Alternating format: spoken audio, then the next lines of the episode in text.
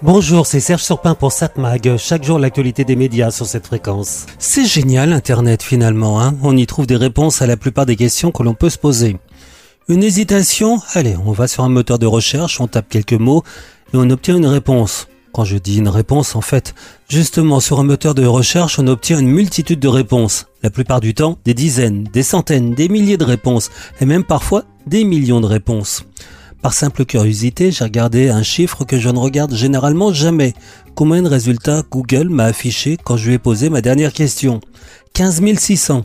Et là, c'est peu. La précédente, il y avait 4 300 000 réponses. Généralement, on se contente de regarder la première page des réponses, puis la seconde, on va rarement plus loin. Évidemment, c'est un problème, car très souvent, les premières réponses que Google ou ses équivalents publient sont des réponses payées par un annonceur, et c'est pas vraiment neutre. Mais sachant cela, on a quand même pris l'habitude d'utiliser Google Co et on sait à peu près où trouver une réponse. Tout change avec l'arrivée des chatbots, ces programmes comme ChatGPT où l'on pose clairement une question et où on a une réponse. Pas des milliers, pas des millions de réponses, une seule réponse. Et évidemment, à moins de bien savoir ce que l'on recherche, pas évident de savoir si la réponse obtenue est exacte ou pas. ChatGPT peut se tromper. Donc on va dire que justement ce programme ChatGPT et ses équivalents, ça va quand on connaît la réponse à la question posée. Sinon, un moteur de recherche classique est peut-être pas plus sûr, mais en tout cas est plus complet. Sauf quand on pose des questions bien précises. Ainsi, quand je demande le calcul d'une statistique en fonction de chiffres que j'ai, là la réponse est généralement bonne et claire. Généralement. Mais que ce soit Google, Bing ou autre moteur de recherche, ainsi que les chatbots comme les ChatGPT, le principe pour eux est d'aller chercher dans la mémoire d'Internet une réponse à nos questions. Et c'est là que le problème se pose. Cette réponse a été publiée par quelqu'un qui a travaillé sur le sujet. Autrement dit, les moteurs de recherche et chatbots utilisent le travail des autres. Ils donnent une réponse gratuitement sans que l'auteur de la réponse soit rémunéré. Et c'est pire d'ailleurs avec ChatGPT, puisqu'il ne dit même pas où il a trouvé ses réponses. Réponses qu'il a forcément été chercher quelque part.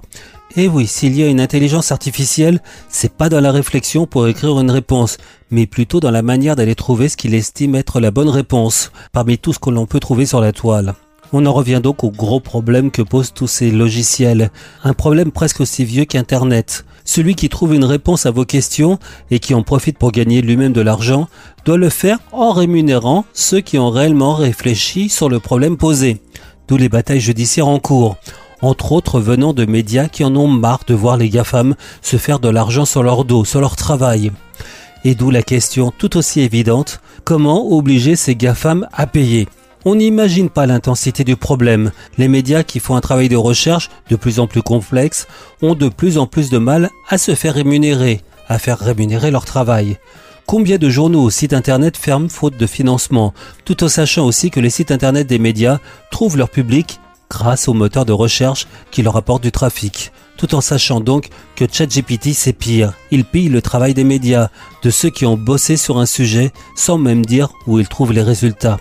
La justice doit faire son travail et le faire rapidement, sans trop attendre. Sinon, comme souvent dans le monde du numérique, le rouleau compresseur des GAFAM passera et laissera sur le côté de la route tous les autres, tous ceux qui ont travaillé et qui n'ont que les yeux pour pleurer.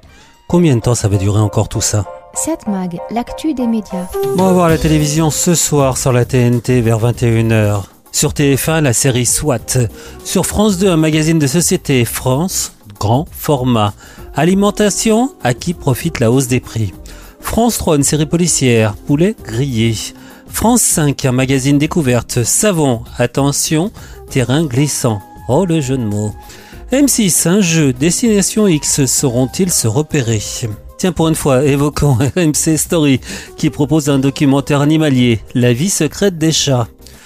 Euh, la vie secrète des chats, il n'y a que les chats qui savent quelle est leur vie. Secrète évidemment. Mais j'aurais tendance à vous conseiller de regarder ce soir Arte, qui propose un documentaire. Leningrad, les voix de la mémoire. De septembre 41 à janvier 44, la ville de Leningrad est assiégée par les Allemands. Le siège coûtera la vie à plus d'un million de civils. Été 1941. Les Allemands sont aux portes de la ville. Pour Hitler, Leningrad est une poche de venin. Le chef d'état-major de la Wehrmacht, Franz Halder, écrit Le Führer est fermement décidé à raser Moscou et Leningrad et à les vider de leur population. ce seront autant de bouches en moins à nourrir en hiver.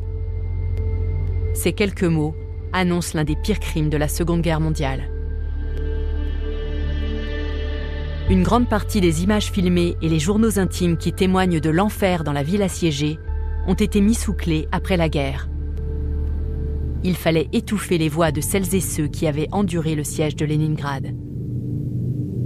Tous ces documents constituent la matière de ce film. Donc à voir ce soir à 20h55 sur Arte, le documentaire Leningrad, les voix de la mémoire. Cette mag, l'actu des médias.